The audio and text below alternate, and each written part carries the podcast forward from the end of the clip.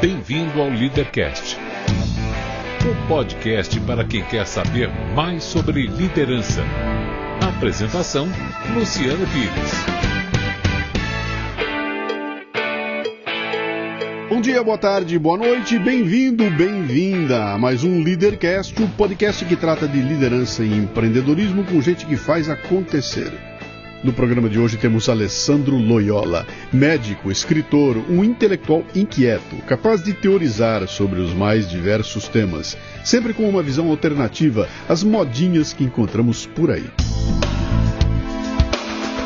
Este não é um programa de entrevistas, não tem perguntas programadas nem roteiro definido. É um bate-papo informal com gente que faz acontecer, que vai para lugares onde nem eu nem meu convidado imaginamos.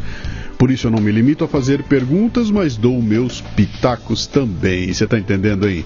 Não é uma entrevista, é um bate-papo. O Leadercast é lançado por temporadas. Os assinantes da Confraria Café Brasil e do Café Brasil Premium têm acesso imediato à temporada completa, assim que ela é lançada. São mais de 24 horas de conteúdo de uma vez só, cara. Os não assinantes receberão os programas gratuitamente, um por semana. Para assinar, acesse cafebrasilpremium.com.br. Esta décima temporada do Leadercast chega até você com o apoio da Nakata, que é líder em componentes de suspensão. Cuide bem de seu carro com as dicas do blog.nakata.com.br. Muito bem, mais um Leadercast, começando esse aqui, chegou para mim, é de quem foi convidou mesmo? Do Robson Abreu, mandar um abraço para ele. Robson Abreu, então, que escuta, gosta do que ouve e de repente manda um e-mail falando, bicho, você tem que falar com um cara que é assim, assim, assim, que tá escrevendo um livro, falo, ah, vamos chamar ele aí. E, e, e, aqui eu já encerro as informações. Daqui pra frente é aquilo que eu gosto de fazer, a curiosidade genuína, né? Três perguntas fundamentais, as únicas que você não pode chutar, não pode errar, tá? Ok. Eu quero saber seu nome, sua idade e o que é que você faz. É, Alessandro Loyola, é, eu sou médico e 47 anos de idade. Mora atualmente em Caraguatatuba. Caraguatatuba? Eu pensei é, que litoral. a turma que morava lá só ia para lá para praia. Pra litoral norte de São Paulo. Rapaz, eu, eu, sou natural do Espírito Santo, Vitória. Sim, sim. Mas eu já uma das vantagens que a medicina dá pra gente é isso, né? Você pode botar uma mochila nas costas e, e escolher a cidade que você é vai querer morar. Aí nessa aí eu já morei num monte de canto. Uhum. É, São José dos Campos, BH. Um dos lugares mais curiosos que eu já morei foi Santa Maria de Jetibá, que é o segundo maior, a segunda maior concentração de imigrantes pomeranos do Brasil. Se eu não me engano, acho que só perde para Pomerode. Santa Catarina. Santa Catarina. Sim. Mas é, Santa Maria de Jetibá, interior do Espírito Santo. Ah, do Espírito Santo? Do Espírito Santo. Sim, Cara, ser médico lá foi uma das coisas mais surreais, porque a gente ia para uns grotões do município que Os o pessoal não, não, fala português. não fala, só pomerano. E pomerano não tem livro, não, é? Não, é, um livro, é um idioma, é um, uma derivativa aí do alemão com inglês, umas palavras misturadas. E eu acabei pegando um caderninho e eu ia escrevendo a onomatopeia do negócio, né, para poder conseguir me comunicar com os caras. Mas é um povo trabalhador é, pra caramba. Até hoje é assim, até hoje é assim, até hoje funciona assim. O uh, que, que seu pai e sua mãe faziam? Meu pai é, era, foi pediatra, já falecido, e minha mãe é engenheira civil. Pô, é, cara. Um médico com uma engenheira. Você tem irmãos?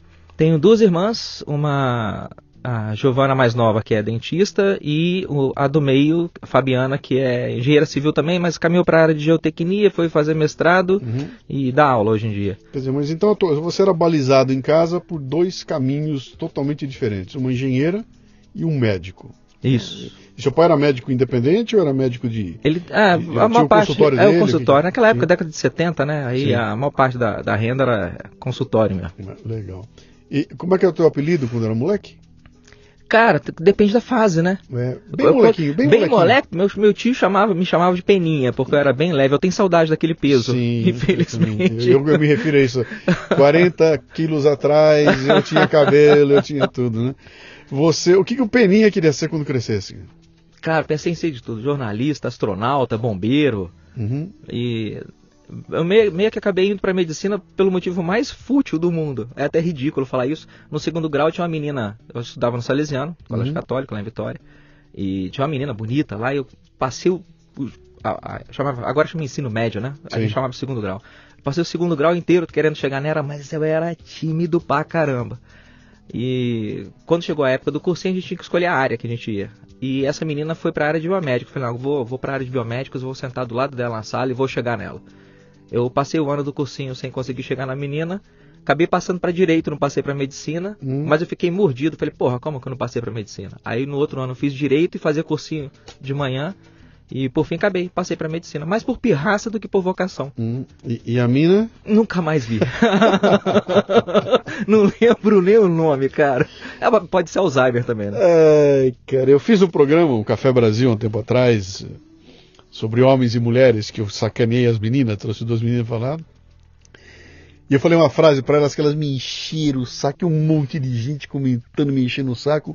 Quando eu falava o seguinte, falava, o, o, o que move o mundo é a rola. Né? Ou sobra ou falta. Eu sei que por sobra ou por falta tem conflito, tem guerra, tem o diabo e tem a motivação. Eu vou atrás né, de, de buscar o meu prazer ou vou atrás de, né, de, de evitar o excesso. Né? E, e, o interessante é isso, quer dizer, você vê, é a coisa mais prosaica do mundo. Eu vou atrás da menina bonita e isso acaba impactando o meu futuro, cara. Eu já li um bocado, e aí minha memória de vez em quando não é tão boa assim, mas dos vários autores que eu li e durante o curso de medicina, você acaba entendendo que existem duas, na minha cabeça, uhum. eu, eu, vou um pouco ou, ou antes ou além ou paralelamente à, à rola. Uhum eu entendi que existem duas grandes forças motrizes no mundo. Na verdade, são forças hidromotrizes, que é a lágrima feminina e o hormônio feminino. A gente faz tudo para poder conseguir o hormônio e não ver a mulher chorando. Uhum. Né, o mundo é movido por essas forças hidromotrizes. É o mesmo que eu disse, só que Mas é o, yin yang, é o yin yang, né? a força hidromotriz está... É igualzinho que eu falei, só que mais bonito. Você é poético, ninguém vai pegar no seu pé. As mulheres vão ficar ó, emocionadas. Ai, que lindo, mas é a mesma coisa que eu disse, cara. É a mesma coisa. Porra, mas a gente vive assim, né? É, o, mundo, o mundo é tocado por isso. O cara não quer a Ferrari foi. pela Ferrari. Você volta lá pra Troia, cara. Troia só dá aquele rolo todo por causa de um cara correndo atrás de uma mulher, né? E, e você traz a história da humanidade, é sempre assim. Tá sobrando ou tá faltando, né? Mas não é essa a história aqui, aí, o papo nosso aí, tro, aí Troia, mais ou menos, é para resumir assim, né? Uma, uma rola sequestra uma força hidromotriz que depois é resgatada por outra rola. Exatamente. Pronto, né? você entendeu, no Troia. No caminho fica um monte de rola. e fica um cavalo. Acabou, né? Mas aí então, você foi fazer a, a, a, Quer dizer, você chegou na medicina sem ter muita certeza se, aqui, se ia gostar daquilo, se aquilo era a tua, tua praia. Embora você visse seu pai fazendo aquilo, não é que você, pô, adoro o que meu pai faz, vou seguir a praia dele, foi isso? Uh, conscientemente, talvez não, né? Uhum. Mas o inconsciente é uma praga. E eu sempre fui louco por leitura. Leitor, leitor. Na, na minha semana ruim eu leio dois livros. Uhum. E já faço por isso semana? por semana. Eu já faço isso tem um bom tempo. Puta inveja, cara. Para você ter uma ideia de como é então, que era. Então, então para, dá um ah, break, break, sim, break, break. Sim. Me conta a técnica, o método, como é que você faz? A disciplina para você ler dois livros por semana. Vamos dizer que cada livro tenha 200, 300 páginas, uma coisa assim, né? Sim demanda um tempo e você precisa ter uma disciplina para isso, né? Como é que você faz? Me dá o seu dia, como é que é o dia para você manter isso? Eu trabalho no posto, saio do posto 5 horas da tarde, vou para casa, leio uma hora e meia, duas horas e depois eu escrevo até a madrugada para desespero da minha namorada que fica querendo saber se eu tô vivo, se eu comi. Uhum. Falando nisso, Gisele, um abraço. você chega em casa então e é tarefa diária ler o livro. Vira, vira um vício, Luciano. Vira um hábito. Um vira um vício. hábito, uma rotina, um vício. Eu, mas eu vejo que isso vem lá de quando eu era moleque. Uhum. Que ah, uma das pirraças que eu tinha, né? Pirraça não, vai. Uma das implicâncias que eu adorava. Minha mãe era muito certa com o negócio do almoço. Ela queria que todo mundo almoçasse junto. Aí na hora do almoço era a hora que eu mais interagia com meus pais e eu ficava enchendo o saco do meu pai, fazendo perguntas para ele lá de coisas que, que eu tinha lido na biblioteca que eles montaram em casa. Naquela época não tinha internet, não tinha Wikipedia, não tinha nada. Aí eu acho que para deixar a gente mais sossegado, eles montaram, tinha Delta Universal, tinha Barça, vários livros de autores diferentes. Eu li aquela porcariada toda, Will Duran, é, enfim, esse povo todo aí. E aí na hora do almoço eu ficava mexendo meu pai. Uhum. Falou, pai, você sabe, é, é verdade que todo rio corre para o mar? Ele é, Sandro, é verdade. Eu falei, não, não é verdade, os rios temporários do Outback da Austrália não correm para o mar. Pai, você sabe o que quer dizer DC de Washington? Não, Sandro, não sei. É District of Columbia. Come, Sandro. Puta, moleque chato. chato, cara, cara, nerd desde os 5 anos de idade. Mas enchia o saco e ficava perguntando. E nessa aí de ficar perguntando, eu lia pra caramba. Sem sacanagem. Eu acho que eu li aquelas porcarias, aquelas enciclopédias lá quase tudo. E é um hábito que vai se mantendo. Na época da medicina, o curso é um pouco puxado, então você acaba focando muito só em livro médico. Uhum. Mas terminada a medicina, cara, eu voltei. Filosofia, romance, sociologia, antropologia. Legal, eu estou numa fase da minha vida que eu diria para você que eu nunca li tanto quanto eu leio hoje em dia, e eu nunca li tão poucos livros quanto eu leio hoje em dia. Porque o meu consumo de textos é, é internet, é pesquisa, é o dia inteiro buscando, e até alguns livros que eu preciso estão lá na, na, na internet eu estou lendo por lá, né? Mas foi uma mudança cultural brutal. Essa ontem, essa noite, hoje de manhã, acordei, tá, falar minha filha, minha filha tem 27 anos, mora com a gente em casa. Ela vira para mim e fala: "Pai, fiquei até 5 horas da manhã assistindo a televisão Bolsonaro" porque eu ouvi tanta coisa dos meus amigos dele que eu fui querer descobrir o que era. Eu comecei a meia-noite a ver os vídeos no YouTube e, e, não parei até 5 horas da manhã tentando entender o que acontece, tentando entender o que é esse cara aí, né? Quer dizer, aquilo que pra gente era a pesquisa no, no, livro, na biblioteca que você vai atrás, ela hoje ela bate uma tecla e vê na TV, na Smart TV dela, Existe... os vídeos com o, o, o, autor falando, com pois o cara é, falando, né? Mas existe, eu vejo que existe um problema grande nesse pós-modernismo extremamente audiovisual. Uhum. Porque quando você lê, você ativa partes diferentes do seu cérebro. A leitura é um tipo de aprendizado, de aquisição de conhecimento uhum. muito mais ativo do que só o audiovisual. O audiovisual você fica passivo. Você pode entrar no estado zumbi e o audiovisual vai passando. Uhum. O livro exige que você mexa com o seu cérebro. Inclusive eu sempre brinco que você não consegue um bom livro, um bom livro, você nunca termina ele. Uhum. Nunca termina, porque o cara que começou o livro não é o mesmo cara que terminou o livro. Uhum. O cara que terminou o livro é outro. E se você decidir ler o livro dali a 10 anos? Sim, a, história, a história do rio, do homem que vai se banhar no rio, vez, né? O rio passou e o homem também passou. Mas você sabe que essa coisa tem tem tem tem os prós e os contras. Essa semana eu estava, eu, eu, fui, onde é que eu fui? Eu estava num evento, cara, eu não vou me lembrar onde foi. Faço tanta palestra aí, assisto tanta palestra que é uma loucura. Mas a gente estava lá conversando e o cara mostrou uma foto de uma de um corredor, ah, já sei, era no Assinaturas Day. Ele mostrou um corredor de uma locadora de vídeo, de vídeo. Né? Ele estava falando sobre essas mudanças, toda uhum. ele mostrou a, a, locadora e falou: quem tem saudade disso? De entrar numa locadora de, de vídeo, de DVD, né? eu falei, porra, eu tenho. cara, como assim? Eu tenho, cara. Eu tenho a saudade de entrar e de estar na expectativa de o que, que será que chegou de novo, e aí pegar a caixinha e virar a caixinha e olhar o texto atrás, e aí eu quero e não tem. Eu vou deixar meu nome aqui para o cara me avisar quando chega. Então, tem uma interação com o produto ali que sumiu. Agora eu vou no, no, no, Netflix, aperto o botão, passo a ler, é, passo a assistir. É muito mais rápido, eu tenho muito mais opções, perco muito menos tempo, porém toda aquela aquela interação que é até física, chega a ser física, né? Acabou, não tem mais, né? Ela, ela não, não rola mais. Então tem, tem prós e tem, e tem contras, que é aquela discussão. Você lê livro de papel ou lê e-book? Os dois. Porra, e-book em dois segundos. Agora, virar a pagininha, sentir o cheirinho do papel, pegar o livro tem, na mão, sim, olhar tem. a capa, virar, sentir o cheiro subindo. Tem um, é, mas essa, essa, essa é uma implicância que eu tenho com essa geração pós-moderna, porque o cara vira e diz que, pô, eu não, não gosto muito de ler. Sim. Eu sempre falo, ó, bicho, compra, tem, tem, não sei se pode fazer merchandise aqui. No, vontade, ah, tem uma porrada de livrarias online, tem estante virtual, você tem, tem sebos na sua cidade. Esses dias eu entrei lá, comprei três livros do, do Rousseau, Deus, Deus me perdoe, Odin que me perdoe, uhum. mas porra, Rousseau, né? Tudo bem. Mas três livros do Rousseau por cinco reais, cara. Sim. Cinco reais. Sim. A cultura hoje em dia está muito barato. E mesmo se você não quiser, você pode baixar um aplicativo no seu celular de leitura. Eu Sim. uso o UB Reader. E tem uma porrada de sites na, na, internet que você consegue baixar os livros em formato EPUB, PDF. De graça, né? E ler no celular. De graça. Mas aí o, o cabeção vira para mim e fala assim: pô, mas eu não gosto de ler no celular. Eu falo, bicho, você ouve o Facebook? Uhum. Sério, você ouve o WhatsApp, você passa o dia inteiro Sim. escrevendo e lendo. Mas na hora que é para poder ler um livro, aí você tem um bloqueio. Eu não Sim. leio no celular. É muito simples. A cultura está acessível hoje em dia. É, e tem é, livros fantásticos, Sim, cara. Fantásticos. Jared Diamond eu tô com a sequência, terminei o segundo dele agora, tava com, com três livros. Com, fala o nome devagar para turma pegar Jared, Jared Diamond. Diamond, tá. que é um médico americano. A história dele é bem curiosa. E a mãe dele era, se eu não me engano, a mãe dele era professora de letras, linguista, e o pai era médico. E meio que dá para entender que o pai fez uma pressão para ele fazer medicina. Porra, vai fazer língua, você vai passar fome aí, pô, faz medicina. O cara foi lá e fez medicina. Só que ele viu que sangue não era muito para ele. Aí dentro da medicina ele caiu para fisiologia, uhum. mais área de pesquisa, universitário. E dentro da fisiologia ele foi mexer com a fala. Pronto. Línguas. Uhum. Deu um tomé no pai dele, deu uma curva grande e voltou a mexer com línguas. E ele fez várias viagens para Papua Nova Guiné e já escreveu uma sequência de livros e tem três deles que eu acho mandatórios. O primeiro é Armas de Hermes e Aço. É fabuloso, fabuloso. Na sequência, o terceiro chimpanzé, que é o, é que eu estou terminando agora também, muito bom.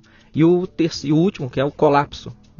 Mas tem outros livros dele. Hum. Mas esses três aí eu indicaria. É, é, o que, que, é? A linguística ou é a fala? Na verdade, é? ele pega, a partir da, do estudo das línguas, ele traça um, a evolução de nós como animais. Uhum. Como que nós nos espalhamos, como o Homo sapiens se espalhou pelo mundo, os saltos que a gente deu, como que ocorreram os avanços tecnológicos e por aí vai. Eu, eu, eu gosto muito de ler o Jared Diamond junto com o Yuval Noah Harari. Sim. Homo Deus sim, e, sim. e, Sapiens, né? Uma breve, que são dois livraços. Mas quem gosta de filosofia, uhum. se alguém gosta de filosofia, o primeiro livro que o cara tem que ler é Rolf Dobelli, A Arte de Pensar Claramente. Uhum. Esse é um livraço. Esse é um livraço. É um, é como se fosse abrir sua pupila, assim. Pá, uhum. Aí você entende é, os vieses que você tem para poder enxergar o mundo. E a gente uhum. enxerga o mundo cheio de viés. Eu né? vou tentar botar os links de todas essas dicas aqui no, no, no roteiro desse programa. Cara, aqui, se eu for falar de livro, eu não paro mais. Site. Mas vamos lá, você vai fazer medicina, né? E já tem em mente que quando crescer você vai ganhar vida sendo médico? É isso? Ou aquilo ah. era um. Vou ver o que acontece. O que, que era? As três grandes perguntas que uma pessoa tem que responder é quem você é, Sim. o que você quer e o que você é capaz de fazer para conseguir o que você quer. Uhum. O que eu vejo em dia é que as pessoas falam que são capazes de qualquer coisa. Elas começam respondendo isso de baixo para cima, né? A sequência é essa, é um, dois e três. Quem você é, o que você quer, o que você é capaz. Uhum. Mas elas já começam de baixo para cima. Normalmente elas começam do dois para baixo. Elas esquecem a primeira pergunta. Eu vou te falar, para responder a primeira pergunta, você leva umas décadas, hein, bicho? leva umas décadas. Aí dentro da medicina, eu entendi depois de alguns anos, depois de algumas décadas, que o, o meu propósito é escrever. O meu propósito é escrever. Talvez pegar o viés de visão médica do mundo, que a gente tem mania de ficar procurando causa-consequência. Uhum. É, aqui Platão, né? Tudo tem uma causa. É, procurar causa-consequência e dar um diagnóstico e é um tipo de metodologia de raciocínio que você pode usar para qualquer coisa. Sim. Política, sociologia, relacionamentos interpessoais, enfim, para qualquer coisa. Cria um método, né? Uhum. Cria um método. Aí eu pensei, pô, eu vou usar a medicina para poder, esse tipo de raciocínio, para poder interpretar o mundo à, à, minha maneira, com toda a arrogância que é possível. Para todo escritor é arrogante. Uhum. todo escritor é arrogante.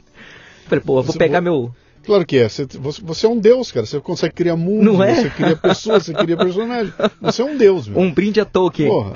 Você, você foi para que área da medicina? Pra... Eu fui fazer cirurgia geral, mas eu trabalhei com tudo. Uhum. Ah, o meu impulso meio nômade, assim, de ir mudando de lugar para lugar. E aí eu fui trabalhar com saúde da família, já trabalhei com TI, emergencista, essa, SAMU. Essa tua ideia de, de que eu serei o escritor só apareceu bem mais tarde. Porque é o seguinte, bicho, ninguém investe sete anos da vida estudando não, medicina. Sim, sim. Pra chegar lá que... na ponta e falar, bom, agora não sou mais, agora eu vou ser outra coisa, né? Eu digo Se que essa consciência vai... aparece no meio do caminho, você já. A gente vai se enganando sim. com quem você acha que você é.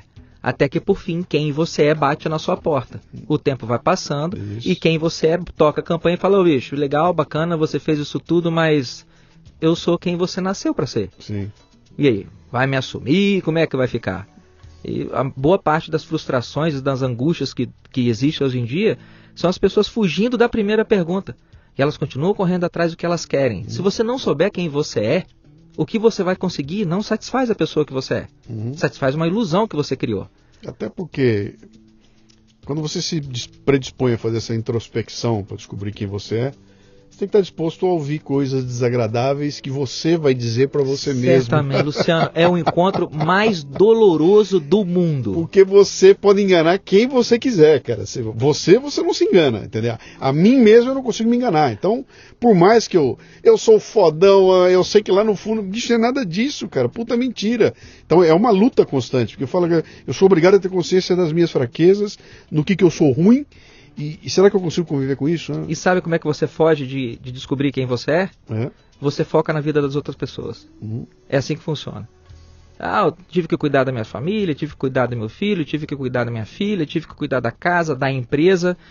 Até que ponto que isso é investimento? Até que ponto isso é fuga? Porque o encontro consigo mesmo é doloroso, sim. é um parto. Sim. É um parto. E pra gente que é homem, o parto vai pela uretra, não é sim. brincadeira. Dói pra caramba. Mas é libertador, né? É libertador. E aí você é. vê que na sociedade de hoje, na sociedade de hoje, a, as pessoas, por causa desse encontro doloroso, as pessoas começaram a culpar o ego. O que eu acho que é um equívoco sem tamanho. Sem tamanho. É, você, você, você transfere para uma entidade inimputável, intangível, né? É, a culpa é do ego, não é minha. É, só que foi o ego. o ego, não pois é, eu, mas não é, não é, o ego. Se você pegar os trabalhos de Freud, lá em 1929, é. essa estrutura tripartite que ele colocou da mente, ela, tudo bem que é, é, id, ego e superego anatomicamente não existem, uhum. mas ele criou um esquema. Né? Igual o esquema do átomo, igual o esquema do DNA, ele criou um esquema que facilita você entender sua cabeça. Então, id, ego, superego facilitam. Eles não existem como entidades físicas, Sim. mas como aplicativos funcionais eles existem. Uhum. É mais ou menos como a mente da gente funciona. Então, quando você nasce, você é completamente id. O id é só vontade. Uhum. O id é desejo. O id quer, quer, quer, quer. Só que aí, de repente, o id vê que ele não está conseguindo obter o que ele quer do mundo. Ele não consegue. Porque o id ele, ele não consegue atingir o mundo físico. Então ele amadurece um pedacinho dele e esse pedacinho vira o ego. Uhum. O ego é o negociador. O id é a vontade. O ego é o negociador.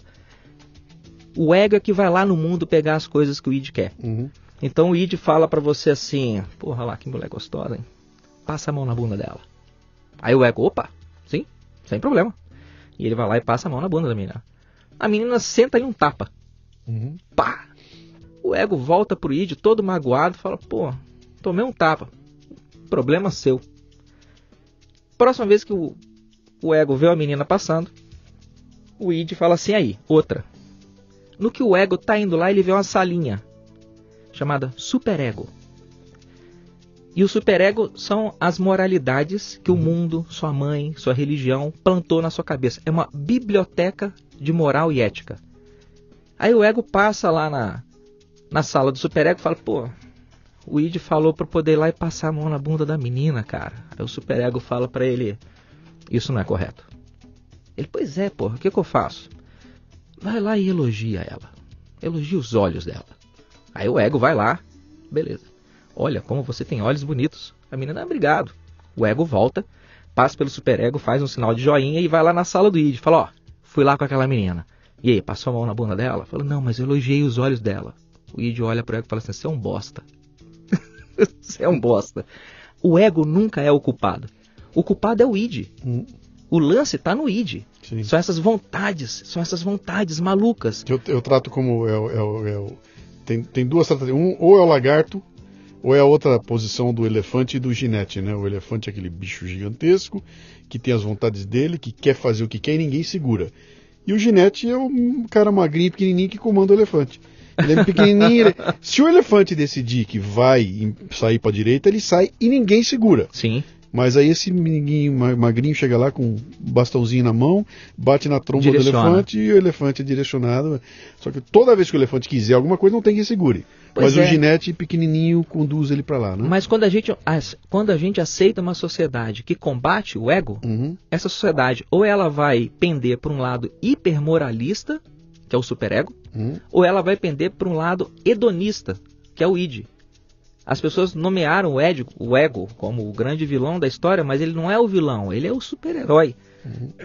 Você com ego fortalecido, você consegue equilibrar bem id e superego. Uhum. Mas a sociedade maluca nossa aí fala que o ego é o problema, você tem que jogar o seu ego fora. A filosofia toda do budismo é isso, né?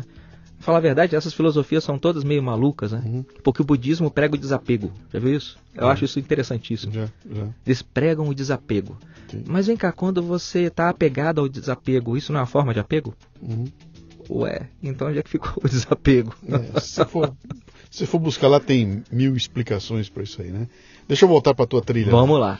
Você, um belo dia, se forma, então, pega o teu diploma, chega lá, pai, também sou médico. Isso, eu vou sair por aí. Tava, pra... tava vivo ainda, seu pai? Tava, vou Viu sair por aí para enterrar minha ignorância. Muito bem. Agora eu sou médico e eu vou fazer o quê? Fui fazer uma pós-graduação de cirurgia geral. Trabalhei algum tempo com isso, mas. Você fez os sete anos de medicina? Seis, na época eram seis. Seis e mais uma pós. E fui fazer uma pós, mas eu acabei trabalhando com várias outras coisas. Como eu te disse, eu ia, eu ia migrando. Eu tem um pouco de espírito nômade, né? Acho que é a porcaria da genética que vem lá do Paleolítico. Mas sempre na medicina. Sempre, da, medicina, sempre tá. área da medicina. E você estava clinicando mesmo, botando a mão no paciente. Sim, sim, sempre fiz Cheirando isso. o bafo do paciente. Sim, sim, fiz sim. isso a minha vida inteira. Não, sim. minha vida inteira não, que ela não acabou ainda, mas até aqui é, eu, eu gosto da, da, lida com o paciente. Uhum. É um universo fantástico. Cada pessoa que chega perto de você ó, é uma galáxia inteira. Fala sério, tem 300 Sim. galáxias ali dentro. Sim. Então tem muita coisa para poder explorar. A medicina é um jeito fantástico de você enxergar o mundo. Uhum. Fantástico. Meus dois filhos acabaram indo fazer isso aí. Minha filha forma agora, no final do ano, Rebeca. E o Lucas é, entrou agora para medicina. Para medicina? É. Tô, tô medicina. É, é uma maldição, né? Parece uma coisa de lobisomem, né? É, Vai passando eu assim. Acho, de... eu, eu acho fascinante, cara. É um negócio fascinante. Você você, eu estou passando uma fase agora complicada. Minha esposa está com um problema de saúde bem complicado aí. A gente nunca na vida nós tivemos tanto. Eu só me lembro de ter estado na mão dos médicos quando meus filhos foram nascer. Que você está naquele momento de nascer. Que é, agora é o médico. Vai que o médico termina o processo, né? E conduz o processo, termina. E agora nós estamos igual. Então estamos vivendo com o médico a toda hora, com Uh, e é fascinante, porque, cara, tirou o jaleco, tem um cara igual a mim, é a mesma coisa. Ele sofre como eu, sente como eu. Sim. Botou o jaleco, é uma figura que detém um conhecimento, detém uma, detém uma habilidade de, de pegar a minha ignorância e falar, olha, é por este caminho que vocês vão, e de repente ele consegue um resultado lá na frente que. Mas a, a relação. Você, mas só, só deixa eu complementar com você. Uh, a gente passou por alguns perrengues do tipo assim, está no hospital, hospitalizada, tudo cuidadinho, aí recebe alta e vai para casa. Sim. Em casa a gente tem que re repetir algumas rotinas do hospital. E na hora de repetir a rotina, você descobre que você nem o aparelhinho de medir a pressão você consegue usar. Você colocar direito. Aí você fala, cara, eu tô, tô absolutamente perdido, que tem uma tosse aqui. Qual o significado? Não, não tem a menor ideia. E aí daí, daí aquela ignorância baixa e você fala, cara, eu não tenho a menor ideia do que fazer aqui, e de repente liga para a doutora, doutora, e ela, não, pera um pouquinho, assim, assim, assim, assado. Então, Sistematiza. É, é, é fascinante você enxergar o conhecimento sendo aplicado de uma forma tão direta, tão rápida na, na tua frente. Sabe? E você vê o resultado. Na hora, né? Na hora. Não é, não é tosse, não é assim, tá, boto aqui, me, me... E, e, e eu não sei se tem outra atividade humana que te dê essa dimensão de, sabe, de, de resolução do problema aqui e agora imediato. E por se isso. Eu, se eu pegar um engenheiro, pô, ele vai fazer os cálculos, ele vai construir o prédio. Eu vou ver o resultado da ação do engenheiro daqui a algum tempo, né? Não é ali agora. Acabou, tirei a febre, passou a tosse, né? Tirei o apêndice. Pois é, cara. É. Por isso que a relação com o médico é amor e ódio. Sim. Os pacientes têm uma relação de amor e ódio. Você ama pela esperança que o médico representa. Sim. E você odeia ele porque ele é a única saída da sua vulnerabilidade. Uhum. Você está numa situação que você está complet completamente fragilizado e que Sim. você não detém o conhecimento para poder sair dela. Sim. Você não tem como levantar um peso, empurrar uma pedra. Você precisa de um conhecimento que ele está aquém de você. E aí, esse, é, esse é o problema que eu vejo do paciente, né? a relação amor e ódio. E o que eu vejo o problema dentro da medicina é que falta a medicina a filosofia de onde ela veio. Sim. Virou muito técnico e falta filosofia. Para mim é o grande lance, uhum. filosofia. Eu fiz alguns leadercasts aqui que depois você vai ter a chance de ouvir com médicos. Com médicos de, de todos os níveis. Desde o cara que ele é médico numa cidadezinha lá onde o Mato Grosso encontra com o Pará, em Matupá, minúscula cidadezinha, ele é o cara lá, até o cara que é chefe de uma área grande no Einstein aqui em São Paulo, né? Sentaram aí para conversar e quando você estimula a conversa, no final ela sempre termina nisso que você falou agora, sabe? Tem há uma parte humana que se bobear ela acaba desaparecendo do processo e que é o, é o, psicólogo, é o sociólogo, é o psicanalista, é o, é o cara que consegue lidar com a, a, questão da mente e não com a doença em si, né? Não é, o problema não é o seu sangue que está contaminado. Tem um lance na cabeça que se você não combina os dois, aí você tem aquela relação, pô, fui lá, o cara não olhando na minha cara, o médico não me deixou falar, em 30 segundos disse que eu tô com virose e me deu. e não, não, entendeu? Não era isso que eu queria. Eu queria perceber que alguém está me ouvindo acreditando no que eu estou dizendo e se importando comigo. Mesmo que de olhar para o meu olho ele já saiba o diagnóstico, entendeu? Sim. Ele me deu a chance de eu interagir, né? O cientificismo, uhum. né, que veio lá do positivismo de Augusto Comte, esse cientificismo colocou muita eficiência técnica na medicina, mas parece que aos custos dessa filosofia mais humanista. Uhum. Tudo bem, é a velha história, né? Você quer um médico que tem pena de você e não resolve, ou você quer um médico que é arrogante e resolve? Uhum. Qual dos dois? Uhum. Adivinha qual dos dois ganha mais? É um uhum. é, é, simplesmente uma dinâmica de seleção natural. Sim. Não tem jeito. Não tem. O mercado vai premiar o cara que resolve independente da índole dele, do caráter dele, se o cara é gente boa ou não é, ele resolve. Uhum. Pô, tem até um seriado disso, né? Sim. House. Sim, sim, sim, sim. Que é sensacional. Ele é, ele é sensacional. Mas eh, e aí, vamos lá. Você está viajando pelo Brasil, morando aqui, morando ali, fazendo, tocando a sua vida e o que acontece com você? Eh, você está tá amadurecendo, cara. Tá? E você olha um dia para aquilo lá e fala: é pouco, não basta, quero ampliar, quero me tornar outra coisa. Como é que é? Como é que funciona isso? Um dos. A gente sempre tem vários divisores de água, né? Uhum. A gente sempre passa por essas bifurcações. É horrível pensar a vida como binária, mas na medicina a gente tem que aprender que a vida é binária. Ou você está vivo ou você está morto. Sim. Né? Tem alguns, algumas variações pequenas entre esses dois é, polos. É, hoje em dia tem um monte de morto-vivo. Né? É, sim.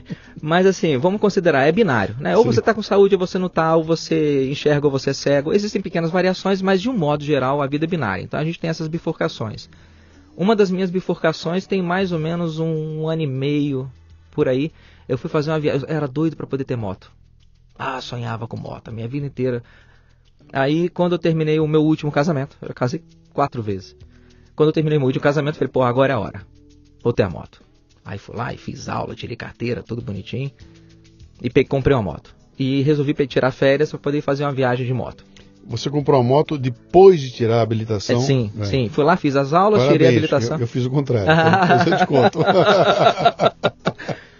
Fui lá e fiz um roteiro maluco. Eu queria conhecer o Jalapão. Então fiz Sim. um roteiro de moto de Caraguatatuba até Palmas, passando por Uberlândia, Goiânia, Brasília. Você comprou um motão então, uma é estradeira É legal. um Boulevard M800. Tá. Que tá parada lá em casa criando poeira até hoje por causa do que aconteceu lá em Palmas. Sim. Andei 2.300 e tantos quilômetros, 2.400 quilômetros, não aconteceu nada, Luciano. Nada. Na véspera de eu, de eu ir fazer a trilha no Jalapão, eu ia deixar a moto na pousada, ia pegar uma van e fazer umas trilhas no Jalapão. Na véspera disso, conversando com o cara do hotel, o cara me deu uma dica de, uma, de, uma, de umas cachoeiras que tinha ali por perto. E eu tinha até feito amizade com alguns motociclistas no, no caminho, que estavam em Palmas também, e a gente marcou de fazer um passeio. Liguei pros caras e falei, porra, me falaram de umas cachoeiras aqui perto e tal, vamos, vamos. Só que os caras tinham essas motos de velocidade e, e tomaram a dianteira Sim. e sumiram na estrada. Rapaz, eu tô lá uns 60 por hora. De boa. Peguei um cascalhinho no, na, na saída de uma curva. A moto derrapou pro lado, tentei botar lá de volta. Não consegui, o pneu da frente foi tuf no guarda-reio. É, não sei se você já viu, mas borracha com metal para na hora, né? Sim. Para na hora. Aí, e, aí, e o cara que tá em cima não para. É isso, Newton, né? Sim. Aí são as leis de Newton. um corpo que está em movimento tende a permanecer em movimento até que o asfalto pare. Sim. Aí nessa do asfalto, é, quebrei clavícula, quebrei escápula, luxei o braço esquerdo, fraturei sete costelas, perfurou meu pulmão, meu pulmão esquerdo foi Puta esmagado. Vida, Fiquei largado no asfalto lá durante uma hora, igual um gambá atropelado, pensando. Eu, Porque alguém, não passava carro, não passava nada. Muito, muito isolado o lugar e os caras tinham sumido. Né? Os, os, os, dois colegas que eu tinha ido, eles deram linha. A estrada tranquila, cara, a estrada besta. Eu peguei buraco, eu peguei chuva, não tive nada. Na estrada mais idiota do mundo, eu quase morri. Consegui um atendimento bom lá no postinho de saúde, os colegas. 100% do meu atendimento pelo SUS. Fiquei uns 4 ou 5 dias internado, uma tia minha foi lá me ajudar pra caramba. E ganhei um dreno de tórax, fiquei três dias com o dreno, que eu batizei ele de Jefferson. Falei, não é possível, o troço tá dentro do meu corpo, a gente tem que ter uma relação de intimidade, Sim. né? Aí eu andando com o Jefferson lá para todo lado. E quando finalmente eu consegui recuperar disso, recuperei. Você ter chamado de. Bom, tá para, para, eu não vou. É. Deixa lá, vai continua. Vamos. Mas esse foi um divisor de águas. Aí eu pensei qual é o propósito. Né? Qual é o propósito? Tá, o meu propósito é, é escrever a escrever. Quando meu pai morreu, eu tive outra epifania dessa. Eu larguei uma empresa que eu tinha, terminei um relacionamento que eu estava, peguei um dinheiro que eu tinha guardado e fiquei seis meses viajando. Aí fui conhecendo gente maluca de tudo quanto é tipo. Fui fazer curso de GPS, é, navegação por estrela, por mapa. É, conheci um monte de gente. Guilherme Cavalari, lá em, em Gonçalves. Grande Gui Cavalari. Fui lá fazer o curso com ele e lá eu conheci. trazer ele aqui, preciso trazer o Gui Puts. aqui, cara. Preciso fazer o Leadercast com ele. Pô, no dia que ele vier, me avisa. Eu venho cá dar um abraço nele. Sim.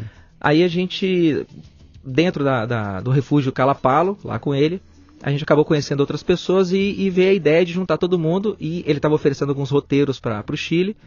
Eu falei, cara, tô dentro. Vamos lá para Patagônia. Foram para lá? Fui Patagônia. Você foi com ele? Com ele, Hendrik Fendel, Antônio Ribeiro. É, é foi sensacional, cara. Uns, foram uns 11, 12 dias mais cê, ou menos. Você fez o que? O circuito? A gente saiu da, da Torre reserva. Pine e tudo mais ou não? Não, a gente, a gente foi um completamente offline, completamente off-road, um negócio bruto mesmo. Sim. Não tinha nada. A gente foi de uma reserva a outra, da reserva Tamango até a reserva Genimane. Uhum. Uh, na verdade, é saindo de Tiletico, bem no sul do Chile, né? Saindo de Tiletico, faz a trilha, papá, e chega em Coyhaique. E, cara, Mochilão nas costas. Mochila 22 quilos, perdi 7 quilos e meio. Que legal. Cara. E foi assim sensacional. Com altitude, cara. sem altitude. Tem, tem alguns desníveis, a gente fez um, uma, uma, parada no, numa laguna para poder explorar um pouco o vale. Fomos até o fundo lá, que tinha uma geleira, a gente fez um, um totem, colocou lá um, um marcador né, para a galera que, que mexe com GPS encontrar. Subimos uma montanha, foi a primeira vez que eu vi neve, fiquei todo besta. Uhum. Aí comi neve, escorreguei na neve e na volta para o acampamento quase tive hipotermia. vai, vai brincar com neve. Vai. Menos 10 graus, fera. Putz. Menos 10 graus. De manhã você acordava, a, a meia tava dura, igual um pedaço de pedra. E tinha que vestir aquele negócio lá. Aí a brincadeira era a seguinte, quem é que. Porque eram poucas barracas, então a gente tinha que. Cada, cada noite desfaziam-se os casais e faziam outros, né? Para as barracas. E eu consegui levar um sabãozinho de coco assim e tomava banho nos rios, cara. Aí eu sei que de, de 14 dias de trilha eu consegui tomar 11 banhos. Teve 3 dias que não rolou, não. Oh, mas Muito assim, você tomou banho, porque eu fiquei, eu fiquei 15 dias na trilha do Everest e meu banho era com, era com lencinho umedecido para bebês, cara. Não tinha essa de água, Você descobre não. o valor do lencinho, descobre. era lencinho umedecido, cara. Não tinha essa de banho, não. E o banho era um horror.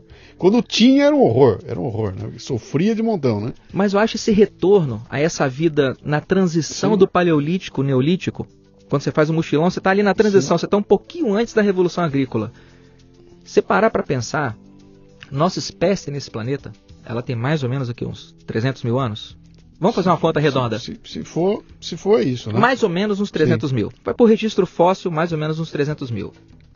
A gente adotou esse estilo de vida que a gente tem hoje, a sua propriedade, o seu cercadinho, o seu carro, as suas coisas, né, os seus bens. A gente adotou isso a partir da hora que a gente ficou sedentário. Uhum. Revolução agrícola, 10, 12 mil anos atrás. Isso significa que durante 290 mil anos a gente levou uma vida que era bem diferente dessa. Os nossos genes, o seu corpo, uhum. o meu corpo, ele não está preparado para essa civilização que a gente construiu. Essa civilização tem só 10 mil anos.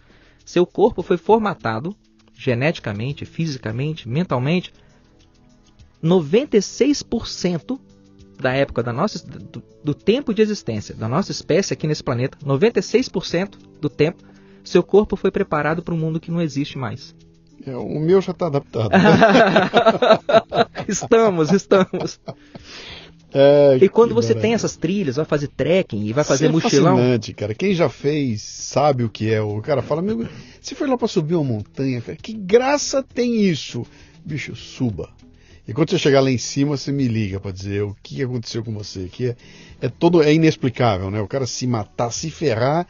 A hora que você chega lá no alto, você fala, cara, cheguei, eu tô aqui, eu olho em volta. Aquela natureza, eu, eu, eu escrevi o um livro sobre a viagem do Everest, e eu, o momento que eu falo isso, eu falo, cara, aquilo era tão exuberante que chegava a ser opressivo.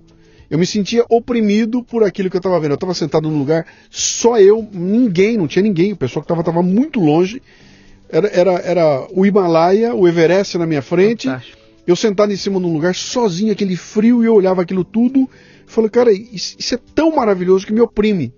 Sabe, me oprimia. Eu falei, cara, eu tô me sentindo aqui, eu tenho uma angústia, porque eu, dá, dá vontade de sair do corpo, né? Eu quero sair do corpo pra me. E, e, isso não tem como explicar, cara. Não, é impossível explicar essa sensação. Eu senti isso de novo, de uma outra forma, quando eu fui pro Polo Norte. Caramba, fui bicho. pro Polo Norte, Pô, cheguei, Luciano, cheguei no. Tem que começar assim com é, você. Você vai entender a história. Eu chego no Polo Norte, a gente parou com. Era um, um quebra-gelo nuclear russo, que chega lá no 90 graus norte, bem no Polo Norte. Ele para, o gelo vem, cobre, fecha a lateral do, do navio, e você espera algumas horas, descem três russos do, do, do pessoal do navio, armado, eles vão lá, fazem uma olhada, fazem um perímetro, então fica um, fazem um triângulo com, do navio, e dentro desse perímetro o pessoal desce, monta as mesas e faz um churrasco. É a coisa mais engraçada que o churrasco você tem que comer em 15 segundos, porque se esperar a carne congela. Né? E eles deram uma ordem, falaram, vocês vão descer pro churrasco, tá vendo o perímetro? Vocês não podem passar da linha do perímetro e fugir do ângulo de visão dos caras, porque esses caras estão armados. Se você sair e o urso vier, te pega. O urso te pega, né? E a gente sabe que pega porque a gente vê o urso. O urso estava lá, cara. A gente passou pelo Pô, mas urso. Mas é né? fácil você se proteger aí, do urso, é só mas... olhar para o sul. Ah, olhar para outro lado, deixar Olha para o sul, todos os lados são o sul. Isso aí. Aí a gente, eu fui até a lateral, falei, deixa eu ver até onde eu fui até o limite. Cheguei até o limite onde, quando eu cheguei, o russo começou a abanar a mão. Ah, não passa daí, né?